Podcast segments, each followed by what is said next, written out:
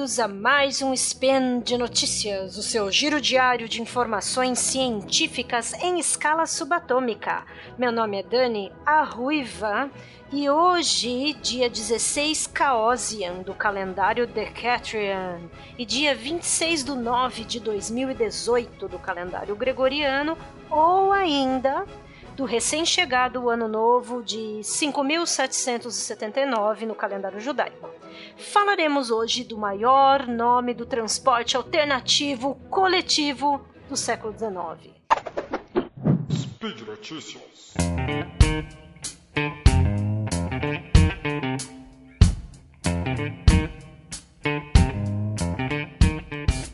Achou que sabia tudo sobre transporte alternativo coletivo? Só porque é fãzinho e fãzinha do choque de cultura? Então, achou errado. Bom, eu também achei que eu super sabia, mas eu não sabia não.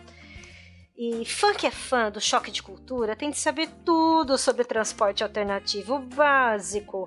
Mas assim, vamos pensar um pouquinho né, em história, como nasceu o primeiro sistema de transporte coletivo do mundo. Como este surgiu, propondo uma alternativa para a questão da mobilidade urbana.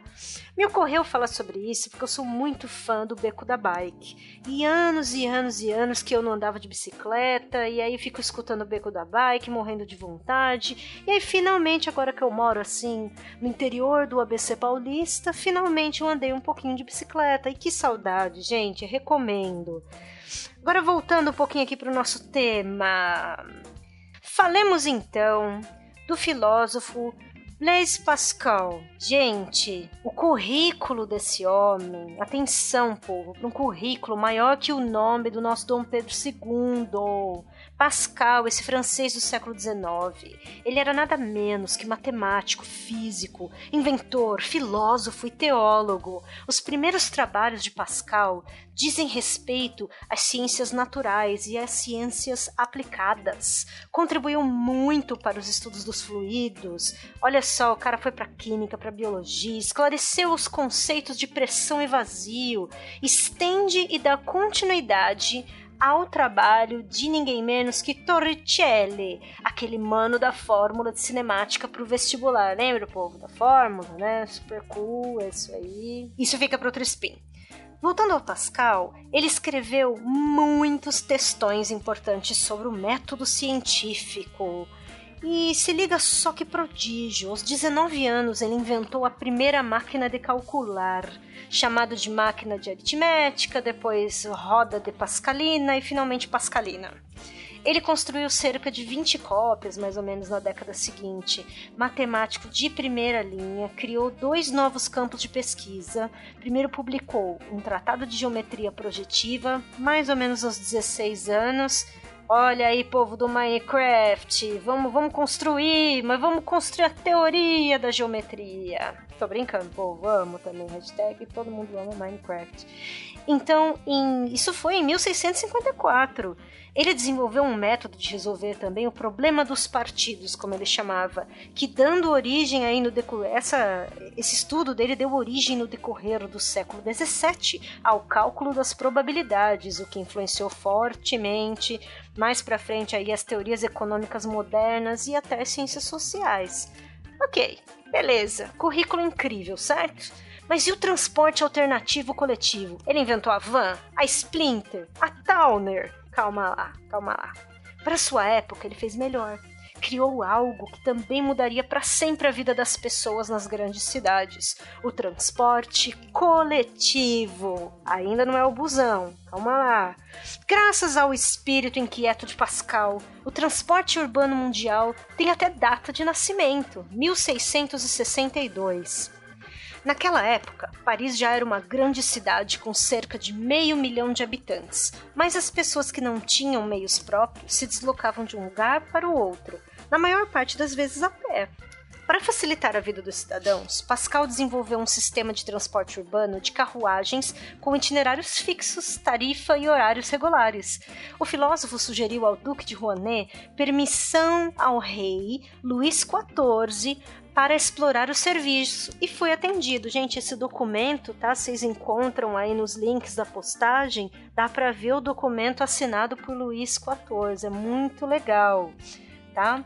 a passagem do sistema pioneiro custava 5 sols, né, a moedinha ali que circulava na França na época do Luís XIV. É, no começo eram três linhas iniciais. A novidade foi um sucesso entre a população parisiense, conforme depoimento da própria irmã de Pascal, Gilberte Perrier, presente ao evento de inauguração, declarou a irmã de Pascal. O estabelecimento iniciou sábado às sete horas da manhã, mas com brilho e pompa maravilhosos. Distribuíram-se as sete carruagens que ocuparam esta primeira rota. Gente, orgulho do irmãozinho, né? Então, ela não falou essa parte, essa hashtag, né? Mas vocês sabem. Mas não demorou para a turma do mimimi começar a reclamar. Já na viagem inaugural, começaram os conhecidos problemas de mobilidade urbana e transporte enfrentados pe pela população, bom, até hoje, né? A coisa obteve tanto sucesso que já nasceu virando lotação. Desde a primeira manhã havia uma grande quantidade de carruagens cheias. Havia uma multidão após o meio-dia tão grande que não se podia aproximar delas, e os outros dias seguiram da mesma forma. Filas maiores do que para entrar naquele suposto restaurante australiano que tem nos shoppings, sabe, aqui do BR, não. Logo, via-se uma multidão nas ruas esperando uma carruagem, mas quando ela chegava estava cheia Qualquer semelhança com o metrô de São Paulo, linha vermelha, 5 horas da tarde, é mera coincidência. Ouvia-se nas ruas de Paris ou de Paris o povo dizendo: Assim, ótima invenção. Mas por que só sete carruagens na rota? Elas não dão conta nem da metade das pessoas que delas necessitavam. Enfim, o sistema funcionou por mais alguns anos, mas devido a problemas com a administração, ou vai saber esse monte de reclamação, né, o mimimi, foi encerrado o sistema e só surgiria novamente na Europa muito tempo depois. O pesquisador em História do Transporte Público, Eurico Gagliardi, autor do livro Conduzindo o Progresso, a História do Transporte, disse Pascal era um grande pensador. Ele conseguiu enxergar, já naquela época, que para uma cidade progredir é necessário resolver o problema da mobilidade urbana. E por hoje é só, ouvintíssimos e ouvintíssimas. Façam como Pascal, sejam gênios e gênias da mobilidade. Como? Vocês sabem como. Pergunta pro Werther, do podcast Maravilhindo Beco da Bike. Se joga nas bikes, povo. Lembrando que todos os links comentados estão na postagem. E se quiser, deixe lá também seu comentário, elogio, crítica, declaração de amor pro Beco da Bike, pro SciCast e pro Choque de Cultura, por que não? Uh, tamo junto! Lembro ainda que este podcast só é possível acontecer por conta de seu apoio no patronato do SciCast, tanto no Patreon quanto no Padrim. Um grande abraço aos amantes da musa Clio da história e até amanhã.